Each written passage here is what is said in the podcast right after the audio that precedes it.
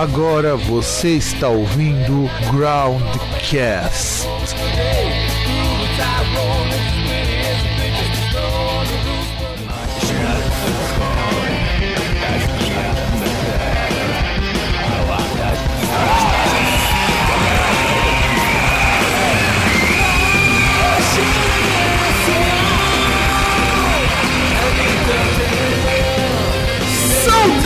Saudações, amigos e amigas do meu, do seu, do nosso Groundcast. Eu tava quase esquecendo o nome do programa por causa do programa da rádio. Eu me chamo Fábio Melo e estou num dia assim bastante atípico aqui em São Paulo, que a gente não sabe se faz calor, faz frio, faz calor, faz frio. E diretamente da Lapa, aquele que, que viu a inauguração da Torre Eiffel, o senhor César. Olá. Ó, tu percebe que a, a gente fica sem fazer programa, a qualidade do, das falas do César piora junto com o microfone. Ah, cara, não é pior a qualidade. É que, sei lá, não tenho o que falar. Ah, pra variar, né? Não tenho o que falar hoje. Mas e aí, cara, como que você tá passando esses dias meio malucos é, no trabalho, lá na, lá na FATEC? Como que, tá, como tá sendo essa semana da qual a gente não sabe se faz calor, faz frio ou caralho a quatro? É aquele negócio, né? No, em São Paulo você é acostumado com aquele. ser uma cebola ambulante, né? Você começa o dia, tá puta de um frio do caralho, aí você vai tirando as camadas à medida que o dia passa, né? É, em inglês eles chamam isso de dressing layers. É, só que aí, no caso, acontece nos últimos dias a gente tá ficando com as camadas, né? Não tá, não tá tirando. Ah, não, isso com certeza. A gente tem ficado cada vez mais é, com camadas e camadas de roupa. Só acho que eu ando com umas roupas mais grossas, que eu maravilhosamente comprei antes de desse dólar maluco tá 4,20, cara. Que já viu que viagem, cara? 4,20, 1 dólar. Ah, cara, eu não, eu não me importo muito. Ah, eu me importo, cara. Eu pago o Spotify em dólar, poxa. Ah, eu também não, não faz diferença. É, afinal de contas também não é uma grande coisa, mas enfim. Vamos, produção, virar para falar de uma notícia bombástica, sensacional, fantástica e demais adjetivos que vocês puderem colocar.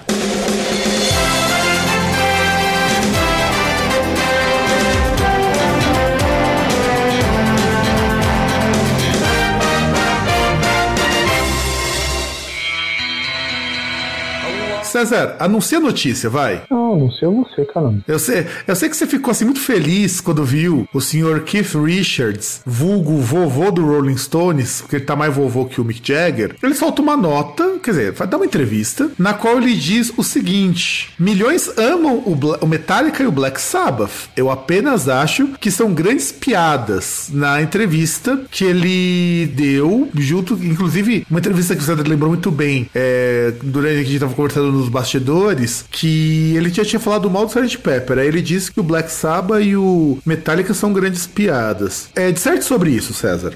Então, como você falou, a gente estava comentando antes sobre essa notícia. Assim, não vejo problema o cara falar que é uma piada, o cara falar que é ruim, o cara falar que é uma bosta. Mas fala por quê? Por que ele falou, ah, pra mim são duas piadas. Bom, tipo. Foi gratuito isso, né, cara? É, parece mimimi de velho. Põe velho tipo, nisso, né? Aquele, é, manja aquele, tipo, você tem aquele avô e aquele avô que foi, tipo, correspondente na Guerra do Paraguai, tá ligado? Caralho. Tipo você, né, César? E, e, o cara não se recuperou até hoje que ele tomou um tiro na bunda. E provavelmente esse deve ser o mesmo cara que religiosamente toda tarde vai lá assistir o programa da Atena, né? Ah, pode ser também, assiste o programa da Atena. É, que mais? Que coisas mais que ele faz? Ele pega, ele pega tipo, ônibus na hora do, do rush. pra não fazer nada, né?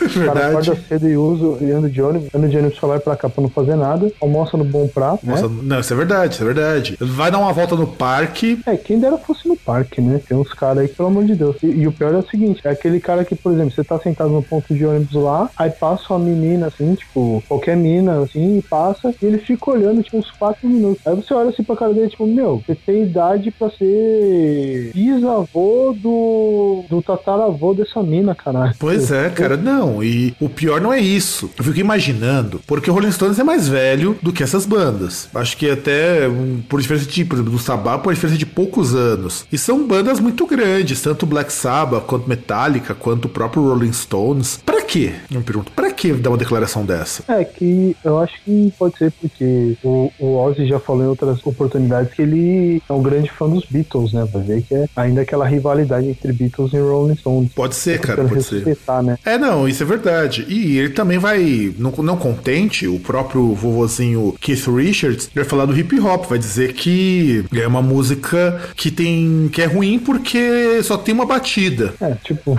é, é, é tipo um monte de crítica, tá ligado? Um monte de crítica vazia, assim, que não, não tipo, frase assim solta, tá ligado? E não valeria nem a pena citar, não vale só pra gente encher o saco e, e porque a gente não tem uma notícia melhor. Não, a gente até tem uma notícia melhor, mas o problema é que a gente comenta tão pouca notícia musical e quando surge uma bomba dessas e ele e ele ainda eu acho que ele deve ser o precursor um pouco atrasado, tipo é, Rubinho Barrichello, do Dave Mustaine. Ah, mais ou menos, né? É, é que o Mustaine ele consegue. O Mustaine é uma metralhadora giratória de merda, né? É tipo 1.50.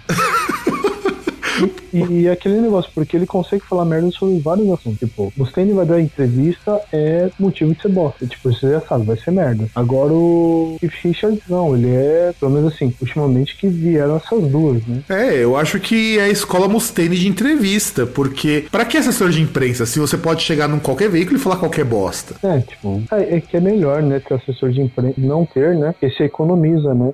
Você tenta falar merda mesmo. É, não, eu acho engraçado, cara, economizar numa banda como Rolling Stones é meio complicado isso. Ah, mas sei lá, né? Os caras. É, é, é aquele negócio, né? Se você não gasta com assessor de imprensa, é mais grana pra comprar vodka pra fazer seu hi-fi, né?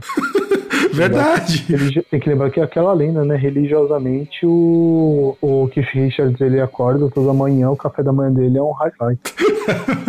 Olha, eu tenho minhas dúvidas com a idade dele que ele esteja fazendo isso. Mas assim, o que eu particularmente não duvido é que, o, que esse excesso de vodka tá começando a comer os neurônios, tá ficando que nem o Ozzy já. Ah, mas no, no, no estado que eles estão, já estão no, já estão uns 49 do segundo tempo. e já tô, já tô na prorrogação, já tô fazendo hora extra aqui, né? É, não, hora extra. Já foi na hora extra. Tipo, ele tá fazendo hora extra com adicional noturno e adicional de periculosidade. Caralho, o negócio tá feio então, hein? Oh, porra, depois dessas frases aí, né? Não, eu acho demais isso. Para mim, o Keith Richards podia já fechar a tampinha do caixão, dormir e não sair mais de lá. É, sei lá, né? Fica meio complicado. Que às vezes fica, pode ficar uma esperança que possa surgir ainda um lampejo, alguma coisa assim interessante. Mas aí quando vem um trabalho novo, você vê que não, aquela esperança lá não, não foi satisfeita.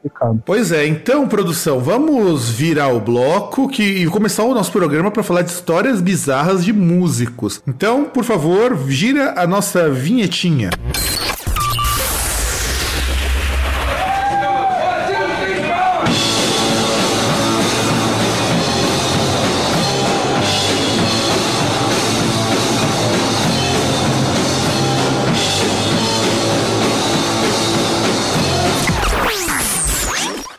Muito bem, vamos começar falando de histórias bizarras de músicos. Todo músico de, de renome, todo músico de responsa, tem histórias bizarras, até os que não são tão de responsa assim. E nós selecionamos algumas histórias para nós comentarmos, para vocês darem umas risadas, alguns para vocês ficarem muito assustados. E vamos começar com a história. É, eu, acho, eu acho até constrangedor num programa de família, como o Groundcast falar isso, mas vamos começar falando do David Bowie e o Mick Jagger que passaram uma noite juntos. César, você que é mais inteirado dessas coisas de sexo entre homens, como conte um pouco sobre essa história. Não sei de nada, o gaúcho aqui não sou eu. Mas você provavelmente viu a queda de Sodoma e Gomorra, então você conhece mais do que eu. Não, lógico que não.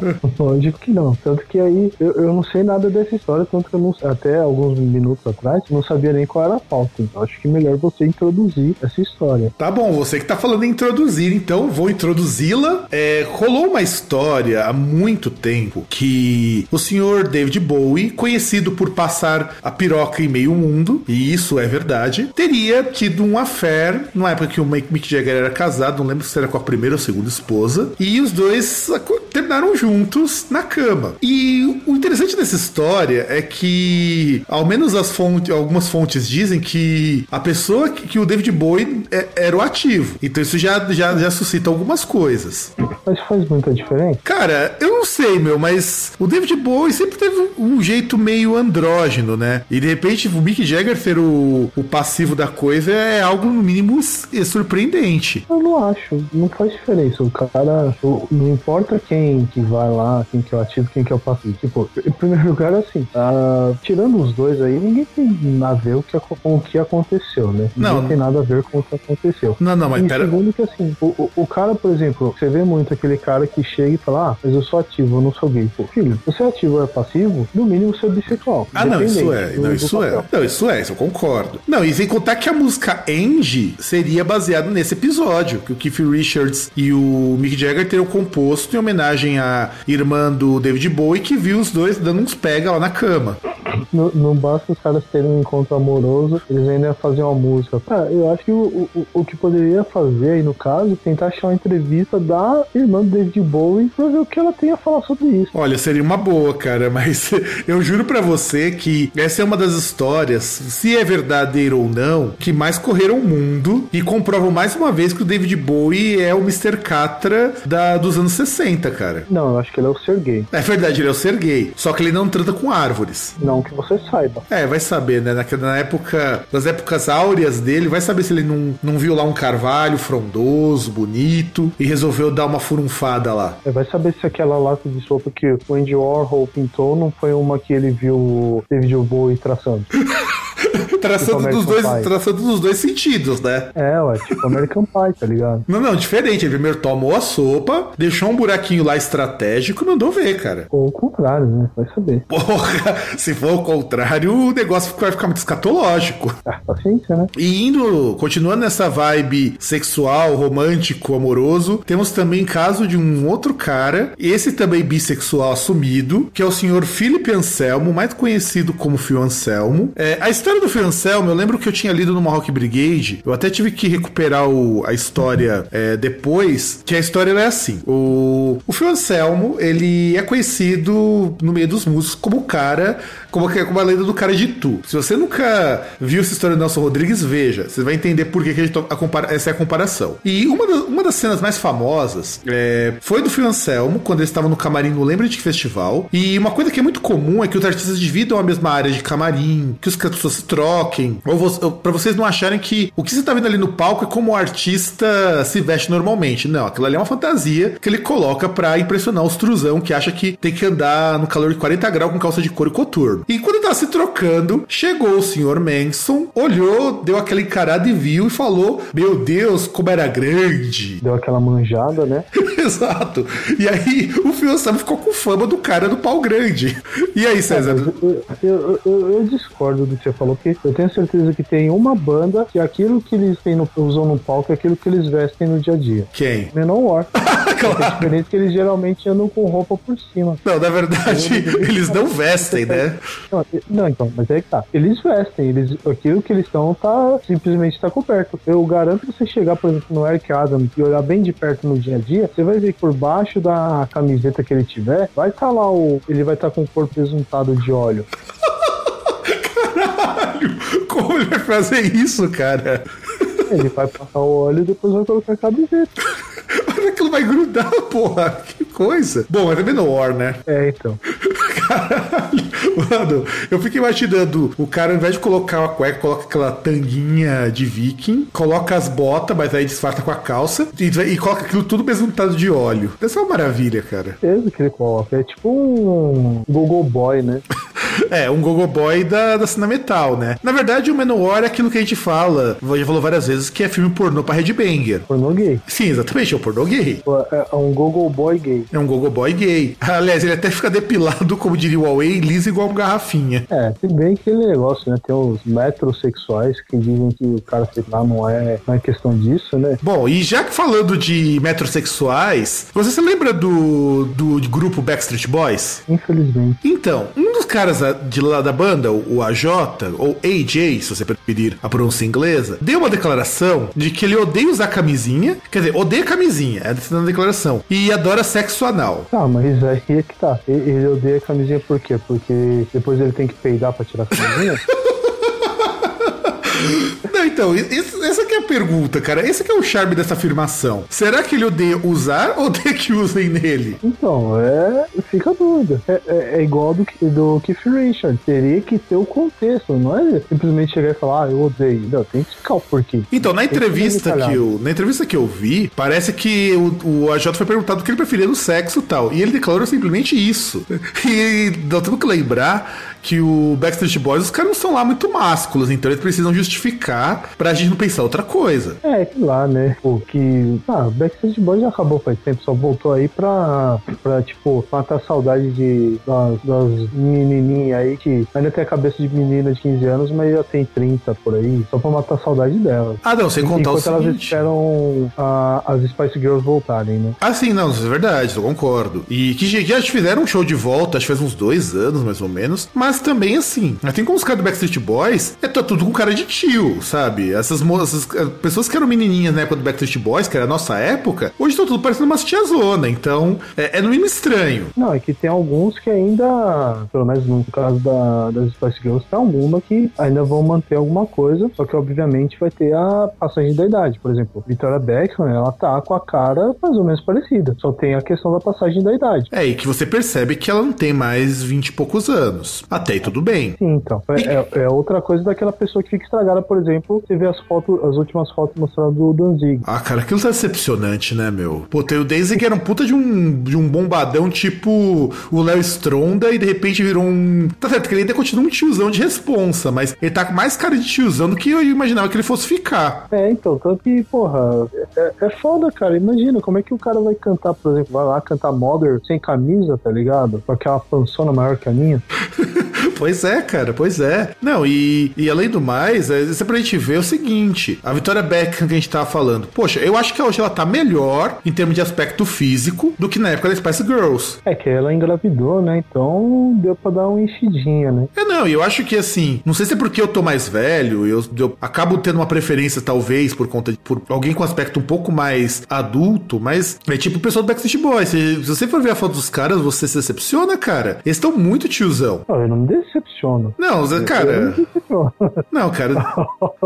Olha se revelando as coisas. Olha os atos falhos aí, ó. Não, não, não é ato falho porra nenhuma, não, César. É assim, porque é, você não espera que em tanto, em tão pouco tempo as pessoas se desgastem assim. Poxa, Cara, você mas depende. É, por exemplo, assim, muitos falam que envelhecer é muito melhor para o homem do que para a mulher. Porque, por exemplo, a mulher ela vai envelhecendo e chega um momento que ela vai ficando, vai ficando flácida, a, a pele, assim e tal. Questão que ela vai, ela vai perdendo a beleza. Sendo que às vezes o homem até, por exemplo, o cara fica com o cabelo grisalho, às vezes o cara até fica careca e se assumir careca, fica, o cara fica mais bonito. Só que o, o que acontece com o problema é assim, se o cara chega de repente ele engorda tal, começa a ficar desleixado, aí tem chance, né? Tipo os caras no Kids on the Block, cara, que eu acho que em 2010 ou 2012, não lembro exatamente, eles tiveram uma volta. Você chegou a ver como que os caras estavam? Não, o único que eu lembro que, sei lá, que dá pra ver aí e tal, o Mark Wahlberg, né? E- Uma carre- teve uma carreira depois, né? Então, e, não, e tava estranho, cara. Eu achei que tava muito estranho. Eu não cheguei a ver. E continuando na, na seara do sexo, vamos pegar aqui o, o senhor Waher Cucurulo, que é o guitarrista do Duran Duran. César, é, qual que é o trabalho mais estranho que você já fez na tua vida? Não sei, nunca fiz nenhum trabalho estranho. Como não, cara? Mas um trabalho inusitado, um trabalho que é, você sabe que não é, não é interessante falar, eu fiz isso. Não necessariamente um trabalho vexatório. Eu, por exemplo, quando eu era mais novo,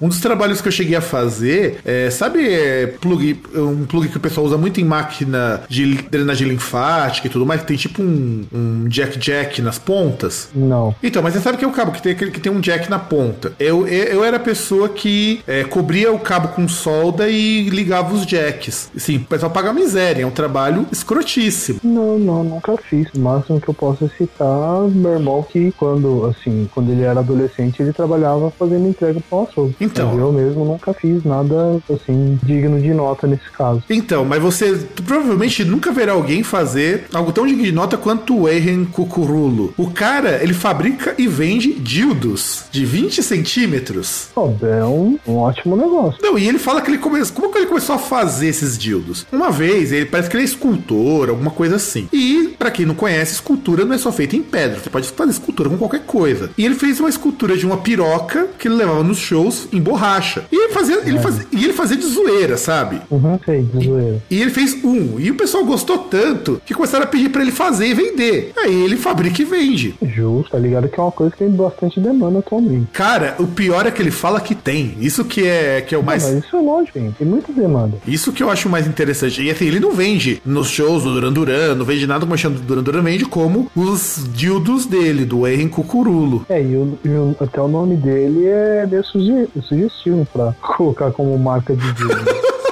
É, imaginou com- comprar um, um dildo do Cucu, né? é, sei lá, né? Cucurulos dildos. Cucurulos dildos. Cara, assim, e, e, não, e fabrica de 20 centímetros. Fabrica com menos, cara. É, que aí o pessoal quer essas merdas aí já vai querer um negócio mais, né, avantajado. Não, e pra gente fechar o bloco, vamos falar também de um cara que todo mundo aqui conhece, eu admiro o cara pra caramba, o Sr. Trent Reznor, do Nine Inch Nails, do How to Destroy Angels, etc. Ele coleciona dildos e outros brinquedos sexuais. Ele coleciona, ele tem no quarto dele uma coleção de brinquedos de sex shop. É, bom, alguém perguntou pra ele por quê? Não, ele, não, na verdade perguntaram, na entrevista falou que ele coleciona porque ele acha legal. É isso que ele respondeu. Acha legal. É, é É, sério. eu acho legal. Tanto que, É, ele, tanto, tanto que ele é casado até e eu acho que ele nunca usou esses brinquedos na mulher dele, meu. Ah, tá, duvido. Não, eu também duvido, mas você imagina você chegar no quarto e ter uma piroqueta assim pendurada, cara. Cara, eu não imagino, no meu quarto não teria, não. Então, mas imagina entrar no quarto e ter isso daí, ter umas algemas. Assim, ele coleciona. E ele coleciona dildos, tá? Ele não, não tem um só. Não tem só um- uma, uma coisinha de borracha balançando lá. Tem vários. Poxa, ele aí, no caso, o outro lá, o, o Cucurulo, eles deviam fazer uma excursão aí e ir lá pro aquele festival da piroca que tem no Japão, né? Olha, não duvido que eles tenham ido, viu? Eu não duvido. Que Dá, ali... dá pra comprar um souvenir lá, ou ter algumas ideias. Na verdade, souvenir lá é uma coisa muito gozada, né? Ah, então dá, dá pra arranjar o souvenir, já que eles gostam disso. No caso do Cucurulo, dá pra vender, né? É, não, Ah, vai. mercadoria. Sim, e se- ainda mais porque pro japonês, 10, ce- eh, se tivesse 10 centímetros já é recorde mundial, né? É. Puta, agora você me lembrou uma notícia que eu tinha visto lá que era interessante comentar. Então comente, por favor. que é um cara lá, eu não lembro que nacionalidade que ele é, que ele teve um problema aí de saúde, não lembro qual foi, e depois de 15 anos fizeram um implante de pênis pra ele. Agora ele tem um pênis de 20 centímetros. Será que ele encomendou lá com o Henry Cucurulo o modelo, é? Não, não, não, colocou um pênis. Aí, aí não sei, parece que funciona com um botão, tá ligado? Porra, aí é bom, né, cara? Ah, você quer que o bagulho sobe, você vai lá, aperta e ele sobe, cara. Que, que coisa, que coisa surpreendente isso, não? Ah, mas é meio complicado, né? Imagina, por exemplo, ele, ele tá lá na Praça da Sé, 6 horas da tarde, e vai entrar no, no trem, indo pra Zona Lost. é, é, é complicado, é complicado. Porque aí o É, botão ele vai. fala atrás de alguém, aí vai lá, aquele aperto, aí alguém aperta o botão. E aí? É, tem que ver onde fica esse botão, né? Ah, você acha que no metrô, independente de onde fique esse botão, não, não vai ser apertado? 6 horas da tarde, no, no metrô indo pra Zona Lote. É, verdade, verdade, verdade. Isso, isso eu concordo contigo. Ou pegando o metrô, ou pegando o busão lá na Sé, que dá no mesmo. Não, não, não, mas isso é independente. É que o metrô, ele é um ápice, né? Se você for pegar questão de concentração, é o meio de transporte, assim, que você tem a maior concentração de pessoas nesse horário. né? Eu, eu acho que é, é a, po- a possibilidade de concentração de pessoas num mesmo metro quadrado mais, assim, mais impossível do mundo, cara. Eu acho que nem numa micareta se tem tanta gente concentrada por metro quadrado. Acho que nem na China, tá ligado? Acho que nem na China. Então, produção, vamos acabar então esse bloco. Vira a vinhetinha para nós falarmos de mais bizarrices de músicos.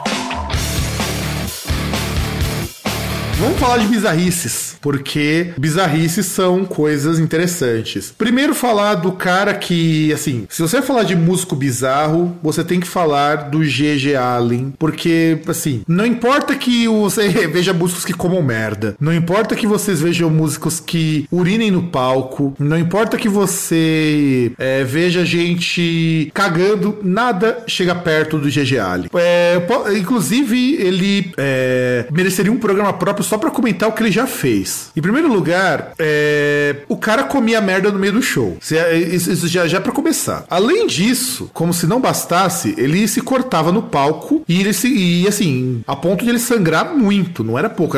Tinha vezes que ele desmaiava no meio do show de tanto que ele sangrava. Ele tinha músicas assim com uns nomes, umas coisas muito legais, como As Fucking But Sucking Masturbation or Die When You Die. Assim, é um título bastante, bastante família, sabe? E ele. É, um dos shows, ele soltou um barro que o negócio era tão feio que as pessoas foram embora. E não, assim. Mas eu acho que as pessoas sabem que ele faz isso, não deveriam nem ir.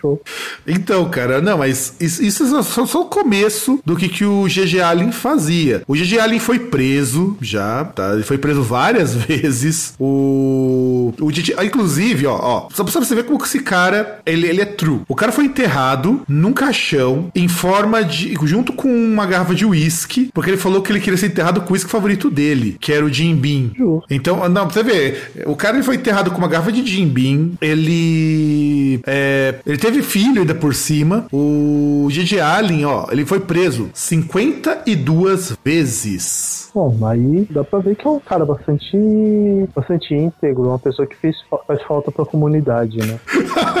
cara, ele tocava pelado. Tem, você vê os vídeos, o cara tocava só de, de, de, de cueca, cara. Pessoa de comportamento, de conduta ilibada, pessoa respeitadora da moral dos homens. Não, não, ele, ele era um cara, assim, muito gente boa. E ele tem mais coisas que o Jalin fez, mas eu falo que só ele merecia uma categoria à parte desse podcast para comentar de um dos caras que ele afirmou, ó, antes de morrer, ele falou que no meio dos shows ele chegou a estuprar mais de 42 homens e mulheres. Um exemplo. É um exemplo. É um exemplo. É um exemplo assim como os caras do Gorgoroth, banda de black metal, trupa caralho. Os caras são muito, muito do mal. Teve uma apresentação na qual eles usavam. Aliás, eles sempre fizeram isso, né? O Gorgoroth sempre fez umas bizarrices dessas. E eles, numa das turnês, que ainda tinha o Gaal na banda, eles contrataram umas modelos que elas dançavam no meio das músicas, seminuas, cobertas com sangue de cabra. Super normal e super higiênico, concorda? Com certeza. E foi a Polônia ainda, que é um país ultra conservador, e o caralho é quatro, porque fizeram isso. As modelos desmaiaram com o cheiro do sangue. Foram mais de 80 litros de sangue de cabra que eles usaram no show e as modelos não aguentaram, elas desmaiaram no meio do show. Ah, mas aí é aquele negócio, os modelos também tinham que saber que a partir do momento que você tá indo num, num show aí do Gorgoroth pra trabalhar, vai ser umas merda dela, né? Não, o próprio show do Gorgoroth,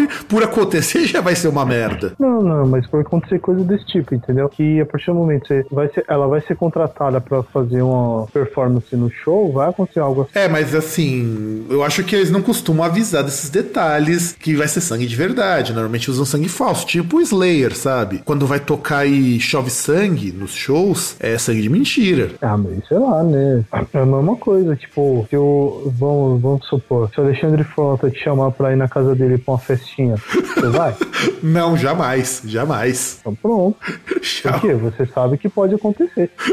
Não, eu sei o que vai acontecer, é diferente. Exato. Então, você não vai. Eu não vou, exatamente. Eu sei porque lá o barato é louco. É, então. Então, tipo, você sabe o que vai acontecer, você não vai. Se você vai e acontece uma merda, você não pode reclamar. Não, isso é verdade, eu concordo. Mas eu achei muito, muito estranho isso. Porque imagina, parece que eu ouvi essa notícia na época, foi no backstage, quando eu ouvi a rádio ainda. As modelos uhum. desmaiaram com sangue no corpo. É normal. Aquele cheiro lindo e maravilhoso de sangue de bode, deve ter sido ótimo. Opa, que sanguinho bonito e tal. Não é todo mundo que é que nem o Andrew Que o cara quebrou o próprio nariz e tirou uma foto e colocou na capa do CD. E tocou por muito tempo com o nariz quebrado. Ah, tem, tem besta pra tudo, né? Gente gosta. Não, não, que nem. Tem, lógico que sempre tem besta pra tudo. E, e no caso de, de, Daí eu acho que o cachê devia estar sendo muito bom pra essas modelos pra elas toparem participar de um show do Gorgoroth. Ou não, né? Às vezes ela acha que é ir lá só pra dançar um pouquinho, só que aí ela esquece de ver com quem que ela tá indo, né? né? E aliás, nós temos, é, continuando nessa área do black metal,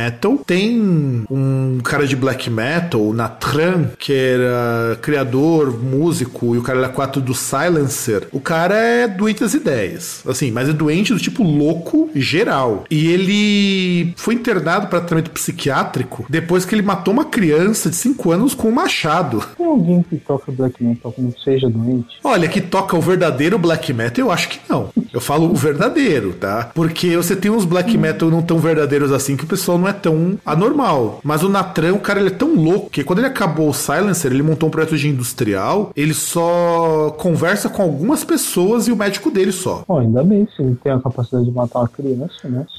Não, e não só matar uma criança, matar, matar uma criança a machadadas. Mas ele explicou por que, que ele fez isso? Porque o cara é louco. O cara não bate bem das ideias. Ah, mas não é isso que eu perguntei. Perguntei é se ele explicou, ele deu algum motivo do porquê ele fez isso. Não, matou porque quis matar. Ai, ai, ai, povinho, viu? É assim, gratuito, cara. Chegou, viu a criança, tava ele, criança e machado, faz a ligação. Ai, ai, ai. Um cara desse ele tinha que fazer a ligação nele, né? Ou pegar, costurar a mão do cara na orelha dele, fazer uns bagulho assim. Tiver que ele fez um negócio moleque, fala, beleza, nós vamos fazer um negócio com você e vai lá e faz. E esse cara, o Natran, ele começou a tocar black metal com parte do tratamento recomendado pelo médico, que ele fizesse alguma coisa, senão o estado mental dele ia ficar pior do que já tava. Não sei até onde um cara desse pode ficar pior, mas enfim. É, fazer um tratamento você deixar de ser doente, toca black metal. Imagina, César, se você um dia ficar doente mental e você tem que tocar a guitarra pra poder melhorar, melhorar o seu estado mental, não seria uma boa? Não, tocar guitarra tudo bem, o problema é tocar black metal. Né? Não, ele tocou qualquer coisa, era qualquer coisa que ele quisesse tocar. Era. Sabe aqueles tratamentos que as pessoas fazem pra elas não pirarem? Hum, Não. O pessoal chama isso daí de terapia ocupacional. Você faz alguma coisa, alguma atividade que lhe dê prazer, e isso inibe você de fazer alguma coisa que não deveria. Hum, entendi. Ele não tem a mente ocupada, assim ele não pensa em fazer merda. Isso, exatamente. Por isso que ele começou a tocar no Silencer. Mas isso depois que ele matou o moleque, foi internado. Inclusive, o cara nas apresentações é, tocava com o rosto todo enfaixado, sujo de sangue, ficava com umas patinhas de porco presas na mão. Era bizarro. Hum, sei lá,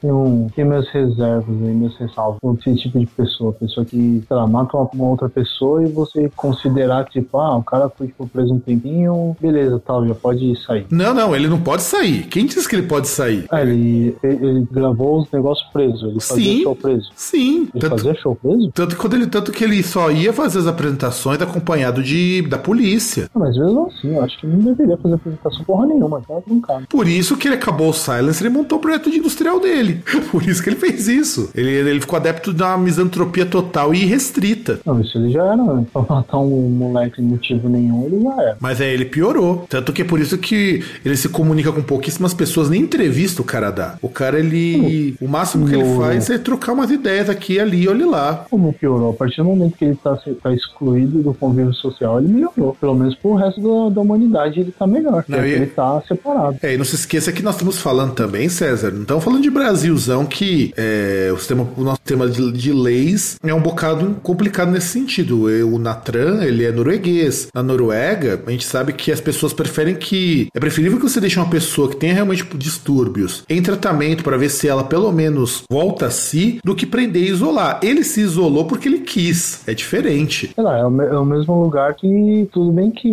aí o resto do mundo também tem contribuição, né? Mas que chega e fala que o, um cara que vai lá e mata 50 pessoas num acampamento lá e depois vai tenta explodir uma bomba lá no parlamento e fala que o cara é louco, sendo que na verdade o cara é um terrorista, só porque o cara é, é de extrema direita. É, e na verdade não só isso, né? Na Noruega é complicado a gente tomar como padrão, porque lá você tem uma ideia mais humanitária que aqui não funciona. Aliás, prisão lá é uma coisa diferente da nossa. Você realmente. Ah. Porque mesmo que você seja terrorista ou louco, não quer dizer que você não vai preso. Você vai. Não- o fato de você ser louco ou não, não tira o, o seu regime de prisional. O que muda é o seguinte: se você for louco, você vai pra prisão com acompanhamento psiquiátrico. Se você não for considerado como terrorista, você vai pra prisão e vai aprender a trabalhar pra poder sair de lá e, e arrumar um emprego. Ah, não, não, não, mas eu digo do, de dizer que o cara é louco, entendeu? Ah, não, tudo bem, mas eu. que, ah, o cara é louco. Mas isso daí, cara. Esse é o meu problema. Sim, mas cara, isso daí é uma treta que você não consegue definir se o cara é ou não é. Provavelmente ele é, cara. Esse que é o problema. Provavelmente ele é. Eu acho que ele é louco, não. Eu acho que é.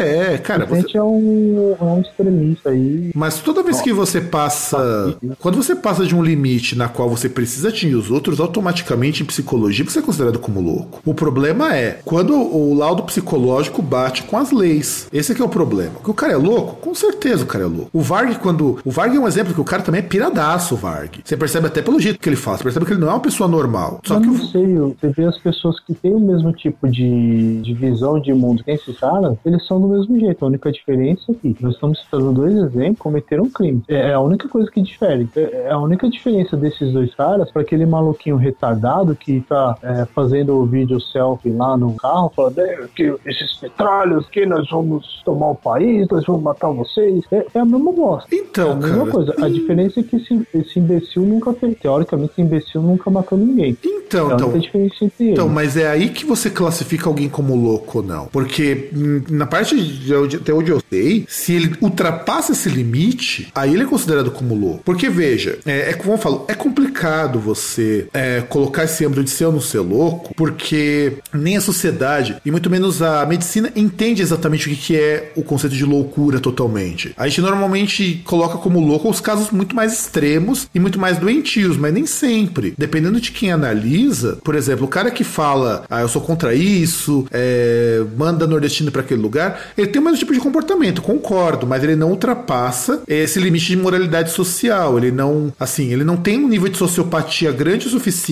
para ele ser agressivo. Mas isso daí, como eu falo, não é, conce co- é, é uma constante em todos os especialistas. Você vai ter gente que vai defender que não. Você só classifica como louco depois de certas é, características. Outros vão dizer, não, todo mundo é louco até um determinado ponto. Então é complicado Não, eu, isso. acho, eu acho que é só reaça. porque Todo, todo extremista de direita, todo reaça, pra mim, é a mesma coisa. E não dá pra classificar como louco. É igual esse Andrew Brewick aí. O Breivik, né? Então, é um filho da puta. Então, é isso que eu falo.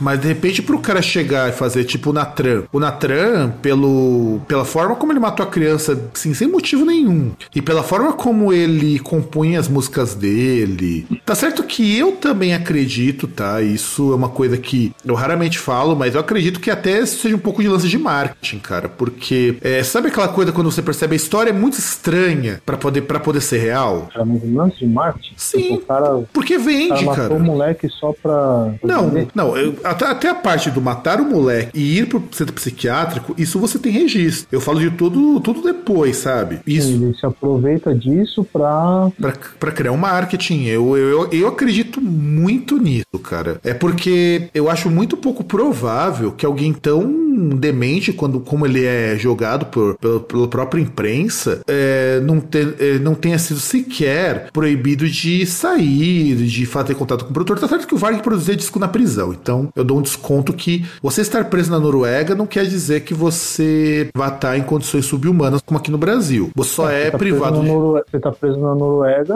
a prisão na Noruega é melhor que muito hostel. É, a única diferença é que você tem restrição de liberdade, o que é uma coisa bastante. É, na visão deles, eu também acho uma coisa bastante ruim, cara. Você pode estar no melhor lugar do mundo, cara. A partir do momento que você não pode sair de lá, é desesperador. Não, pode ser desesperador, mas aí, cara, é, o conceito de sociedade ele funciona a partir do momento que você tem alguns direitos, mas tem o que você tem que abrir mão pra poder fomentar, pra poder ser possível viver em sociedade. Sim, com certeza. E agora, aproveitando também para nossa última bizarrice deste bloco, César, você curte um Guns N' Roses que eu sei. Ô, lógico. A Axel com aquele shortinho da Carla Pérez, mostrando tudo que ele tem ali embaixo. Era algo sensacional de se ver, cantando com aquela vozinha fina. Vai dizer que você não ama. Nossa, certeza. Você, você até dá aquela suviadinha de peixes, não dá? Nossa, opa. Acordo de manhã, pego a guitarra e toco Sweet Shadow Mine, todo dia. November Rain, né, cara? Não, Sweet Shadow Mine, é mais clichê. Bom, o Axel Rose, quando ele era mais novo, ele ganhava a quantia maravilhosa de 8 dólares por hora pra fumar cigarro. Sim, era isso mesmo. 8 dólares por, por causa de um experimento da, da UCLA, que é uma universidade lá dos Estados Unidos. Acho que deve ser University Ah, ele ou Columbia. Então, mas 8 dólares por hora, só pra fumar cigarro. Eu acho que ele comia alguém. Cara, não, não, eu assim, eu fico imaginando o seguinte: é, que raio de experimento é esse, né, meu? Eu não sei, tem que perguntar para o pesquisador. Já pensou se você ganhasse 8 dólares por hora pra encher a cara, César? Haja fígado. Lembre-se que o, o, dólar tá 4,20, cara. Já pensou? Haja fígado. 8 dó- ou, ou tomar 8 dólares por hora pra tomar Bavária. É, aí já piora um pouco. Ou, ou 8 dólares pra tomar Kaiser quente. É, já tá começando a não compensar. Mas podia ser pior, cara. Já pensou 8 dólares a hora pra beber corote. Não, aí sim. Mas corote pura, lisa, sem nada. Aí é negócio. Não, porque assim, cara, eu fico imaginando esses experimentos pra. Assim, ah, eu até entendo que você tem experimentos pra verificar grau de, de alguma degeneração por conta do cigarro, mas ele fazia isso quando ele era bem mais novo. Acho que ele era adolescente quando ele fazia isso. Antes de ele ter o Guns N' Roses. Então ele ia lá, fumava cigarro e 8 dólares por hora. Se ele fumasse por 3 horas, cara. Ah, mas aí pode ser também, o cara podia ter uma identidade falsa, curtir. Mas eu não sei, cara, porque em pesquisa, normalmente você não pode fazer isso. Eu falo, até pelo que eu já vi no mestrado, pesquisa é um negócio, tem um controle bem rígido, senão é dinheiro do investidor que tá indo pro ralo. E é investidor mesmo, nem sempre o poder público financia essas coisas lá nos Estados Unidos. É, é que eu não sei se, se lá é permitido menor fumar, né? Então, beber não é fumar. Não, nem, nem fumar e nem ter relação sexual. Nos Estados Unidos é tudo Não, depois. relação sexual ele pode, só não pode com pessoa que tenha uma diferença de idade mai- maior que 5 anos. E tem uma e tem umas implicações ali em alguns estados, não é tão simples assim. E assim, provavelmente ele, a faculdade deve ter licença. Eu, eu não lembro se ele era adolescente ou se ele já tinha acabado de sair da adolescência, porque você só pode comprar qualquer tipo de droga, no caso álcool e, e cigarro depois dos 21 anos, isso em qualquer estado. Hum, saber. Até alguns medicamentos você só pode comprar depois que você tem uma certa idade. É, tem que ver também se é verdade, né? É, eu também tenho que ver se isso é verdade. Então vamos virar o bloquinho, produção, para falarmos de mais casos, dessa vez casos envolvendo recordes de música.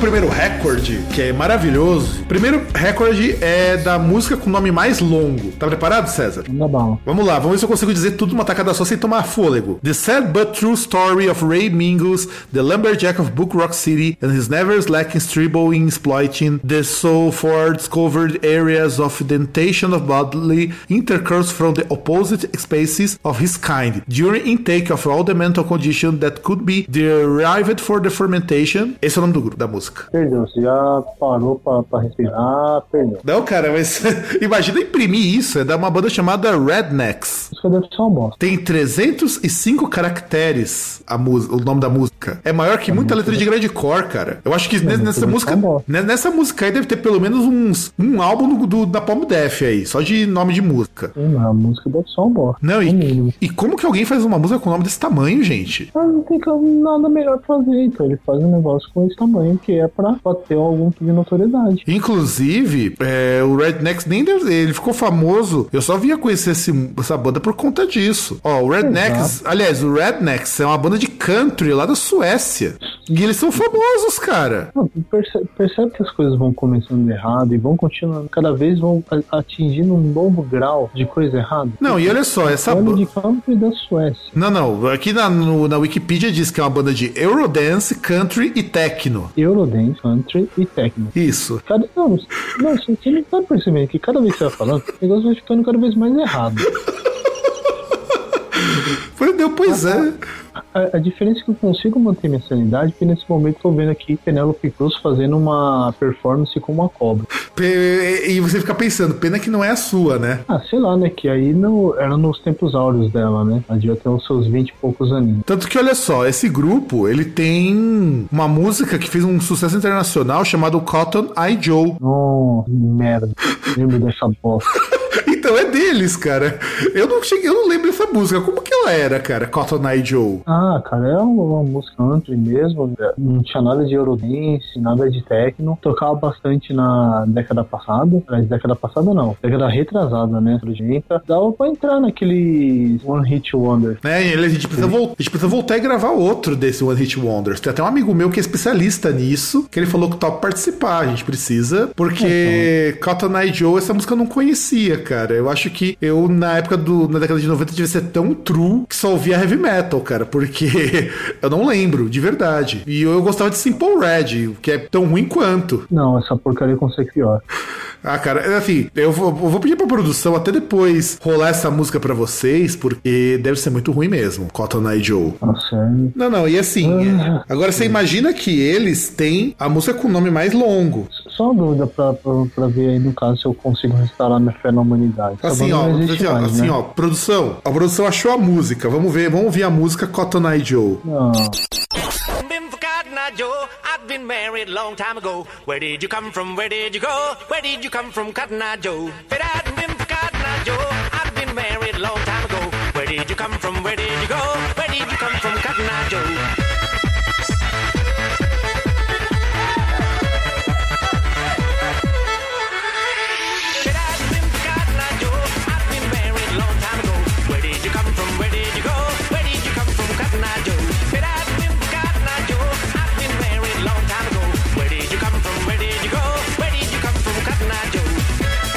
Como assim não tem techno, cara, nessa música? Lógico que tem, eu lembro dessa bosta. É Eu lembro. verdade, tem essa, essa batidinha aí, batata. Cara, que, que merda, cara. Não, então, mas restaure minha fé na humanidade. Essa banda já acabou? Não, ela existe ainda. É, tem que cair logo um meteoro nessa porra aí, tá tudo tá mesmo. Não, cara, não, é sério. Pior que essa banda ainda existe. E ele, eu lembro, cara tá. Não, não, cara, não. Lembrar dessa música é o ó, cara. Não, de verdade. Não, não, isso, isso é muito ruim, cara. Você- Você tem razão, o negócio é, é, é pros fortes. Não, não é isso é péssimo. E essa música deve ser igualmente péssima, cara. Horrível. Não, e na, me- na mesma vibe, continuando de recorde, já que nós falamos da música do no- com o nome mais longo e fomos, assim, de volta aos anos 90, com uma das coisas que realmente. Eu devia ter, devia ter esquecido isso mesmo, cara. Pensei que eu não conhecesse, mas eu conhecia. A música mais longa gravada é To Our Eyes, do Michael Bostwick, com 1 hora, 59 minutos e 54 segundos. O nome seria algum indicativo da qualidade da música, o nome do cara? Não sei, cara, por que seria? É Michael Bostwick. Eu imagino que o trabalho pode ser uma, uma Bostwick, né? Uma Boss Tweak, verdade. Não, cara, sabe por que eu li sobre essa música? É, ela tem esse tempo todo porque é o máximo de tempo que cabe num CD. É, a gente chegou a comentar. Ah, não. É, a gente chegou a comentar no. Quando a gente falou do, do Metallica lá, do, do Load. Então- Do, do, do, E o Michael Bostwick é um cara famoso até, cara, o Michael J. Bostwick. nunca ouvi falar. Então, ele é um percussionista, que ele trabalhou, ele trabalha desde a década de 80. Assim, e parece que ele é muito famoso localmente, o Michael Bostwick, Michael J. Bostwick.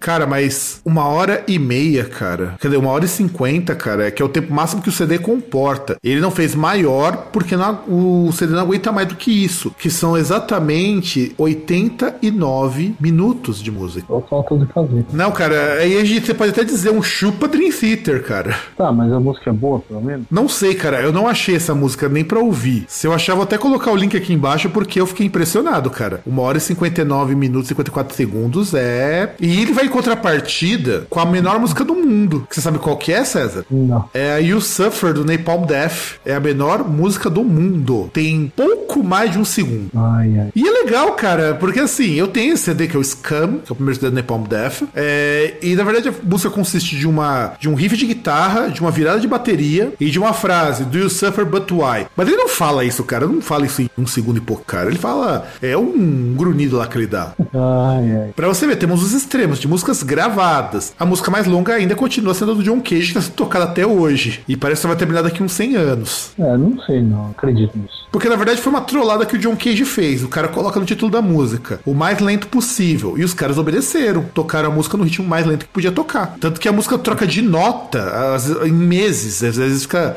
fica faz um drone de seis meses, por exemplo. É que sei lá, chega naquele momento não, tem, não, não vejo mérito os caras fazerem essa coisa. Não, e ele só criou a partitura. Eu me, eu me impressiono com quem executa isso. Porque o John Cage esse aqui tocou isso daí, só que escreveu uma partitura do As Slow as Possible. Era só o que estava escrito na partitura e as, e as dotações.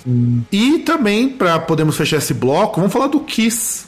Kiss tem um recorde. Em 2009, é, eles, eles fizeram um show cuja marca atingida foi de 136 decibéis. Ah, que esses recordes bobos aí de show mais alto. Exato, porque antes esse recorde era do Manowar. E acho que antes do Menor era do The Who. Sim, era o The Who. É, durante muito tempo ficou o The Who e o Manowar. O Manowar ele tinha feito um show, acho que deu 125, 127 decibéis, alguma coisa assim. E em 2009 o Kiss passou como show mais alto. Lembrando que o limite tolerável, que é aquele limite que seu ouvido não começa a se sentir incomodado, não dá zumbido nem nada, é de 75 decibéis. É, uma grande idiotice, você paga pra surdo. Não, assim, na verdade, eu não sei como que eles calculam isso, porque assim, se você calcular na saída da caixa, é claro que vai dar 136 tranquilo, mas não é o que chega no público, só no babacão lá que fica colado com a caixa de som. É. Porque normalmente pra você fazer 136 decibéis é porque possivelmente o lugar é muito grande. É, e depende, né? E depende do local onde foi também, se é uma casa fechada, se é um lugar aberto. Exato, a notícia que eu peguei, ela não informava qual era o lugar onde o Kiss fez o show mais alto. Porque eu acredito que, por exemplo, festivais, as caixas alcançam 120 130 decibéis tranquilamente.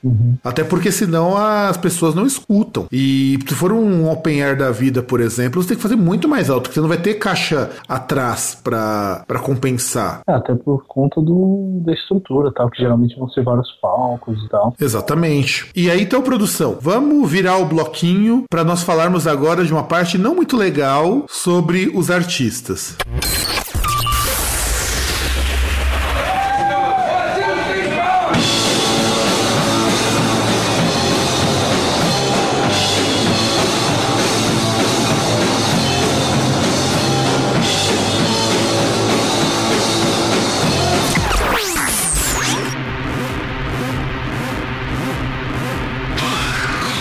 Olha, mortes bizarras. Nós sabemos que o mundo da música é causado por tragédias. Ele é, é causado, não, acontecem tragédias muito ruins. E a primeira tragédia que a gente tem que falar é do Cliff Burton, ou Clive Burton, como preferem falar, mas tá errado.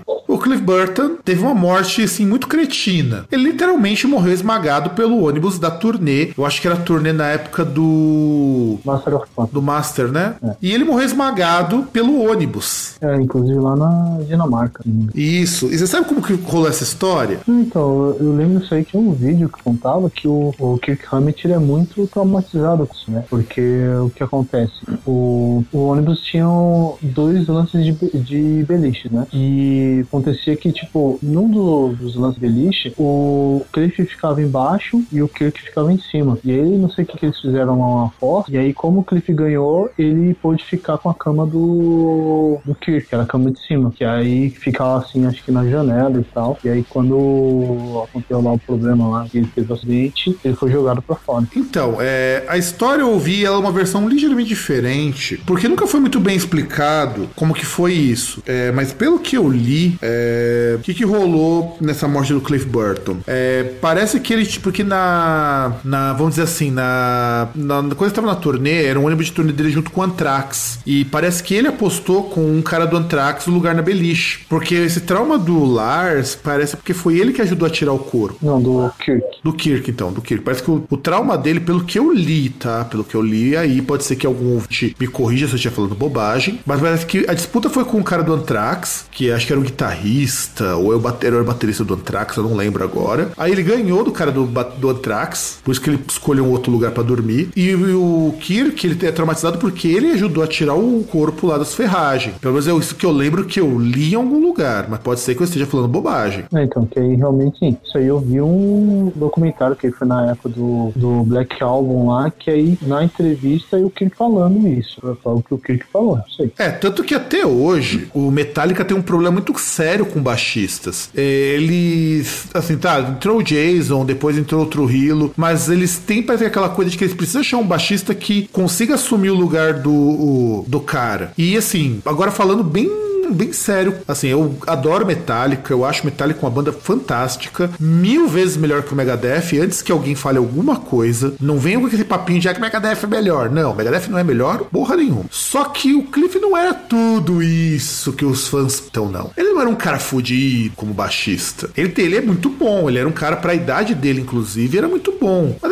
fudido. O Jason, nesse sentido, era tão bom quanto. É, é que, na verdade, no- o, o grande Lance Cliff não é que ele era bom como baixista, mas pelo menos assim, eu lembro na época do, da apresentação do Metallica com a orquestra fônica, que os caras lá, tipo, o James Hetfield falavam assim, pô, ah, que o cara que, principalmente aquela parte do Master of Puppets, aquelas partes complexas e tal, harmonias, quem pensava isso era o Cliff. Não, sim. Inclusive, é, muito do Metallica, eu falo que é o seguinte: ele pode ser um ba- baixista que pensa em umas partes muito complexas, eu concordo. Mas o Jason não era tão ruim quanto o pessoal disse depois que ele foi tirado da banda. Poxa, o cara que Não, tocou no Voivod. Cara, o cara que tocou no Voivod, meu. Porra, o Voivod só tem débil mental tocando ali, cara. Não ia chamar Então, um cara mas, braço. Mas é, mas é, mas é aí tá. O, o- o grande problema é a pessoa acreditar que o, o, o que se fala que o Cliff era bom é, é pelo que ele era como baixista. Não é o que ele era como baixista, é o que ele era como músico. Na hora, na parte de composição, que ele participava na composição da, das músicas, não só a parte de baixo. Não, ele como compositor, ele era muito bom, isso eu concordo. Tanto que você pega o que saiu depois do Master, abriu um pouco mão da parte técnica e ficou até um pouco mais popzinho. Não que eu ache ruim, pra mim. Não, não, e- Até o- não, não, não só questão de popzinho, que você vê que ficou mais simples, você vê que questão de harmonia você não tem coisa tão complexa quanto. Sim, sim, isso é verdade.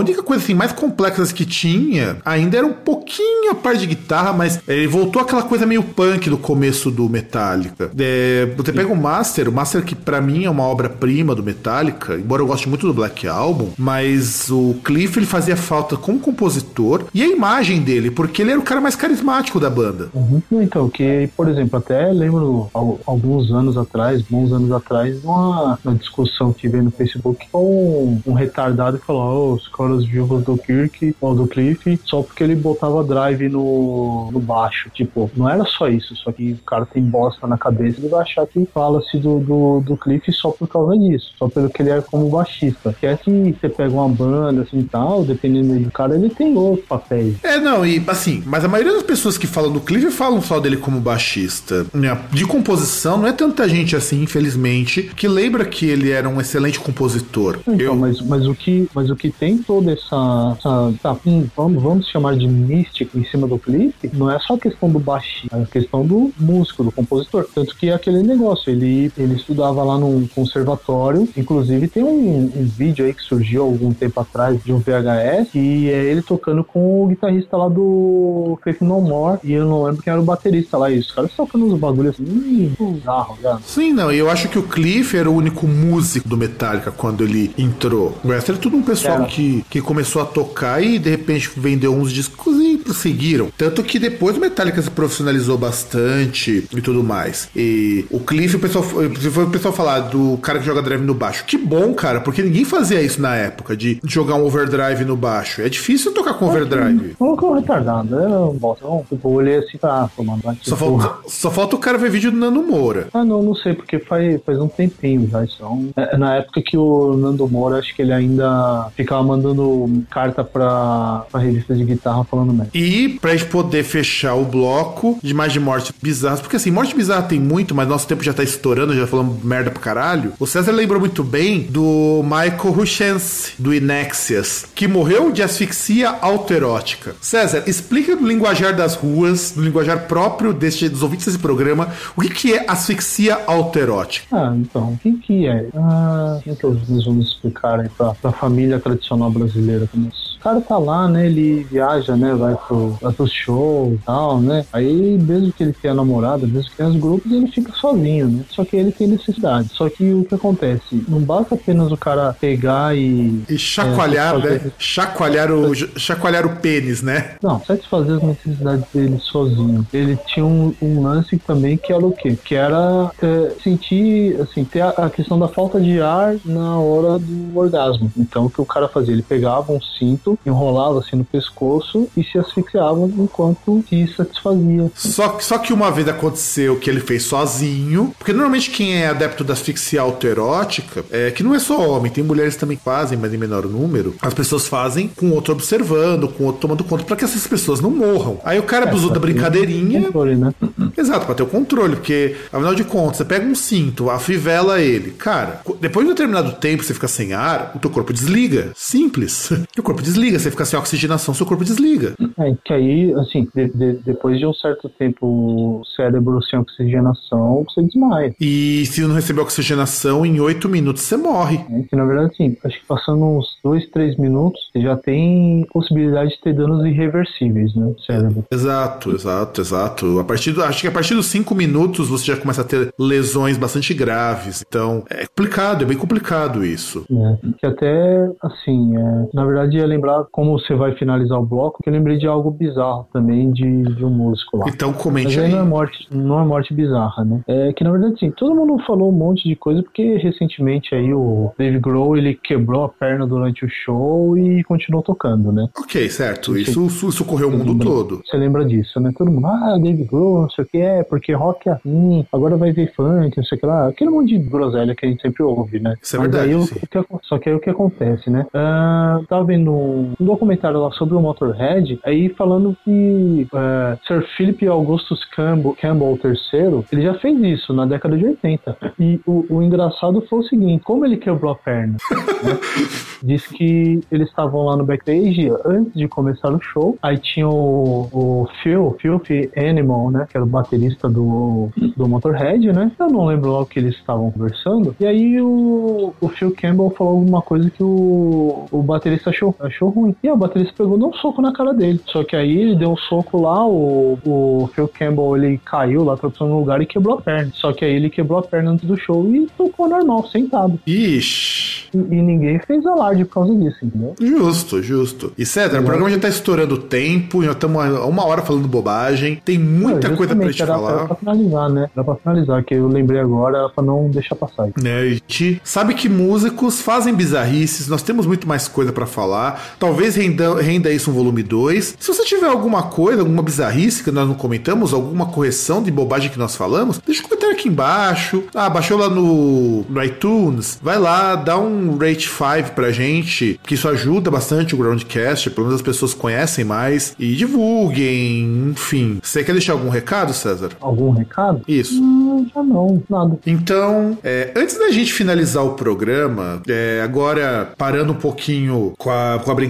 eu acho que, que vale a pena a gente citar um pouquinho isso. É, eu acho que talvez o César concorde, talvez não. É, nós, o Groundcast, a gente brinca, a gente fala sobre artistas e tudo mais. Eu acho que isso é muito interessante. Eu só acho uma pena nesse, nessa semana toda, acho que o César também deve ter acompanhado, quando teve lá o problema dos refugiados da Síria, que teve lá o garotinho que morreu afogado. Você acompanhou isso, né, César? Sim, eu vi. É, eu só acho o seguinte: nós do Groundcast a gente é bastante solidário com isso, a gente acha que é o tipo de coisa que, caramba, não devia acontecer, né? A tragédia humana. Só que você que compartilhou a foto, você que se solidarizou, coloca um pouquinho a mão na consciência, vê se você, quando vê alguém na rua, sei lá, uma situa- passando por uma situação parecida, que precisa de alguma ajuda, não, não acha que o seu compartilhar vai mudar isso daí. Faz alguma coisa. Abandonar um pouco o sofativismo. Exato, porque assim, nós do Groundcast, a gente zoa, a gente brinca, mas a gente também sabe o horário de a gente falar bastante sério. Eu fiquei assim, bastante surpreso de ver gente que, sei lá, apoia coisas como redução da idade penal, fala mal de haitiano, fala mal de nordestino, de repente se chocou porque viu um moleque afogado. Eu, assim, eu acho muito triste.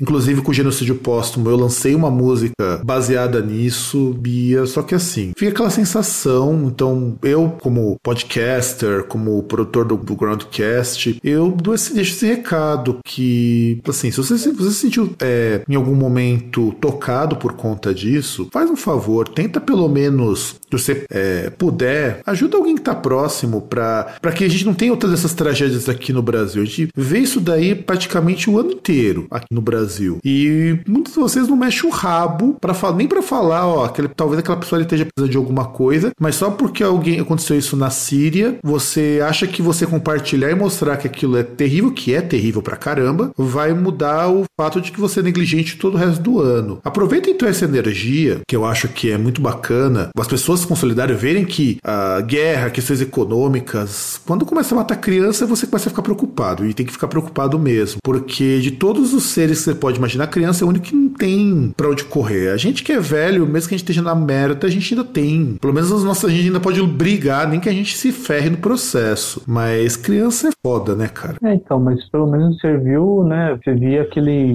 os coxinhos aos reaças reclamando e falando merda. Quando teve aquela aprovação lá da, do casamento gay lá nos Estados Unidos, que aí os caras falando, é, por que vocês não preocupam as crianças, não sei o que lá. Pelo menos deu pra calar a boca deles. Apesar que muitos deles compartilharam a imagem, sendo que não são solidários porra nenhuma com o que acontece, né? Compartilham porque é modinha. Exato. E eu só tô deixando isso daqui porque é uma coisa que eu fiquei bastante chocado. Não sei quanto a você, César. Eu fiquei chocado quando eu vi isso. Qual foi a reação que você teve quando você viu isso daí? Ah, chocado você fica, né? E passa um certo tempo, você olha tal, você fala, pô, que é a, a mesma coisa que você vê, muitas vezes você vê, pô, andando na rua também. Então, tem uma hora que já não, não surpreende mais. Exato. Eu, eu espero que a gente deixe de lado se não surpreender. Então, não é da maneira como normalmente a gente fecha o Groundcast, mas eu acho que até porque nós temos, acho que para quem é ouvinte nosso, a nossa posição é muito clara com relação a problemas sociais, a certas coisas, e eu acho que é o tipo de coisa que não dá mais, né, gente? Vamos, vamos aproveitar essa indignação e nos indignarmos com outras coisas igualmente ruins e tentar fazer alguma coisa para que esse tipo de tragédia não se repita, pelo menos aqui. É, que é muito fácil, né? Falar de problemas, assim, então você fala, poxa, tanta gente, por exemplo, passando fome na África, sendo que, por exemplo, às vezes na sua porta lá tem um, um moleque lá pedindo comida, você simplesmente vira a cara, você não abre a porta. Exato, e, e assim,